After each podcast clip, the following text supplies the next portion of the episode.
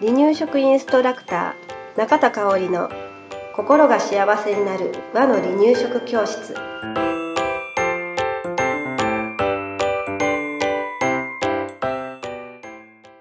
第90回です。番組アシスタントの山本智子です。よろしくお願いします。はい今日もよろしくお願いします、はいえー、今日はパンのお話をしたいと思います、んはい。うん、あのーお米の次の主食といえば、んうん。パンなのかなって思うんですけれど、うんうんうん。日本人にとってうん。ね。うん。で、まあ、パン食べれたら赤ちゃん、ちょっとおか、あの、お母さんも楽なのかなって思うんですけれど、赤ちゃんいつからパン食べられるのかなうんうんいう話なんですよね。うん。だから、まあ、パンにもいろいろ種類がある,、と思うので、うん。はい。離乳食期の赤ちゃんがいつから食べられるのかっていうお話と、うん食べられるパン、おすすめのパンっていうことを、うんえー含めてお話ししていきたいと思います。ははいい。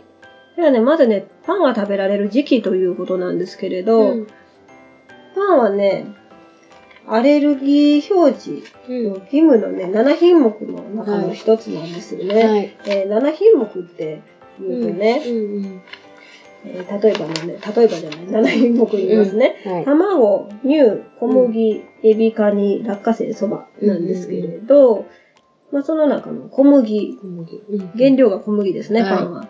だからね、えー、まあおかゆ、お米うんっていうのに慣れた後、うん。離乳食初期の後半以降の、うん。まあ5ヶ月から始めたんやったら6ヶ月以降に食べるのがおすすめかなと思います。うん。でもね、うん。まあ、ただ、うん。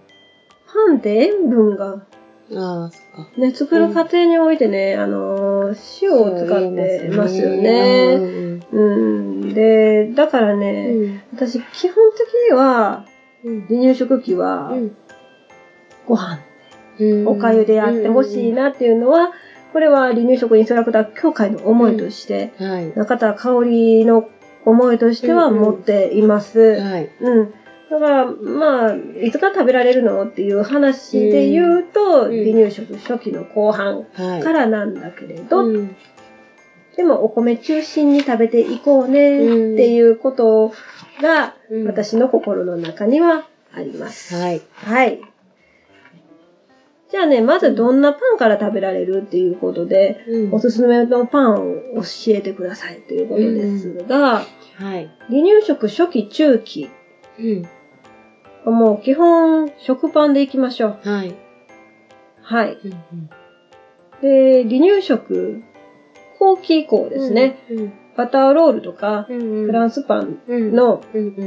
白い部分？真ん中のねなんかをおすすめしますね。はい食パンの中のうん柔らかい部分がね、うんおすすめかなと思いまうす。んで、昔、うちに来てたお母さんでいてはったんですよ。うん。保護者さんね。もうだいぶ昔なんですけどね。うん離乳食そろそろ始めましょうねっていう話をしたら、うんうん食パンから始めたんですよ。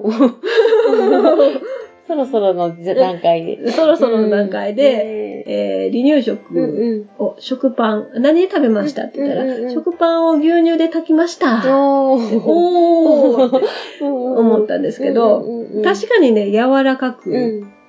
なるんですけれど、うんえーまあ、今の私から言わせてもらうと、うんうん一番最初に食べるうん食事うんうんが小麦と牛乳なんですね。ね。すごくリスクが高いなと。うんうんうん赤ちゃんの内臓機能は未熟でそうす。ですね。それでいて一番最初に食べるのが小麦と牛乳。うんまあもちろん温めた調理用の牛乳なんですけれど、っうんうんうん。ていうのはとてもリスクが高いのそうで、えー食べやすいからそれを与えるんではなくて、えー赤ちゃんにとって、うんえー赤ちゃんの体にとって優しいのは何かと思って、うんえー与えてもらいたいなと、パンに関しては思っています。はいはい。でパンで、えー気をつけることは、まあ、塩分、バター、砂糖などが含まれてることが多いので、はい。えーそういったものが含まれてないかなっていうことをうん少ない、まあ含まれてるんですけど、うんなるべくそれらが少ないものを選ぶと安心できるのかなと思います。はい。ということでね、はい。えー、じゃあ菓子パンとかお惣菜のパンはいつから食べられるの？うん。っていう話なんですけれど、はいあれって基本的に大人用に味付けられたうん。ね、パンそうですね。なんですね。お惣菜パンも、はい。お砂糖とかチョコレートとかクリームとか、うん。あんことかもそうなんですけれど、はいうんうんうん大人用なんですよ。はい。だから離乳食期にはうん。NG とさせてもらっていいでしょうかっていう感じなんですね。ね。うん。で、もしね、あのー食べさせる場合は、はい。味付いてない部分をちぎってあげて食べさせるっていう感じかな。はい。そういった工夫してあげるといいですはね。い。はい。ということで、えー食パンを美味しく変身させる方法ということで、はい。お家でお惣菜パンみたいなものを作っちゃいましょうっていうことなんです。まあ、サンドイッチみたいなもんですかね。はい。うん。だから、うんまあ、一例として、ゆで卵うん。と野菜を組み合わせてみる。うんうんうん茹でた野菜をね。はい。それとか、かぼちゃやさつまいもをね、ペースト状にしたものをうん。塗ってあげる。うん。で、うんこう塗って、くるくるくるくるくるってロール状にしてあげたつら、そうできちゃうと。うん、美味い。しいよね。うん。それに、例えばプレーンヨーグルトなんかを混ぜたりしても、うんきっと美味しいと思います。はいで、ヨーグルトで言うと、うん果物も合わせると美味しいですね。うんうんうんリンゴとかバナナうん。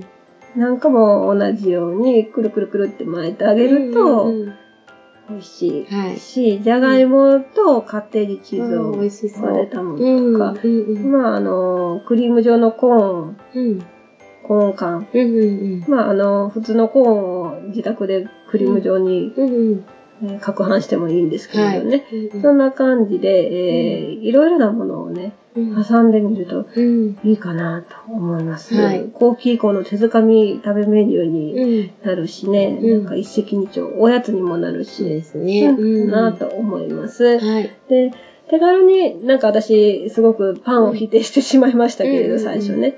別にすごく否定してるわけじゃなくて、うんまあ、手軽に食べられるパンっていうことでね、うん時間のない朝とか出勤、あの、外出時とかにね、えー重宝します。はいなので、えーまあ、うんパンのルール、パンを与える時のルールをお家の中で決めて、はい。えー美味しく食べてもらったらいいかなと、うんうん、思いますね。はいうんうん。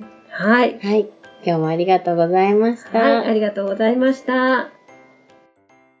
離乳食インストラクター協会では人生80年の食事の土台作りをお伝えするお手軽な和の離乳食パクパクセミナーとじっくり学ぶ離乳食インストラクター協会2級1級講座を全国で開催しています。また2018年11月からは離乳食の専門講師を育てる離乳食インストラクター養成講座を行っています。詳しくは離乳食インストラクター協会ホームページをご覧くださいね。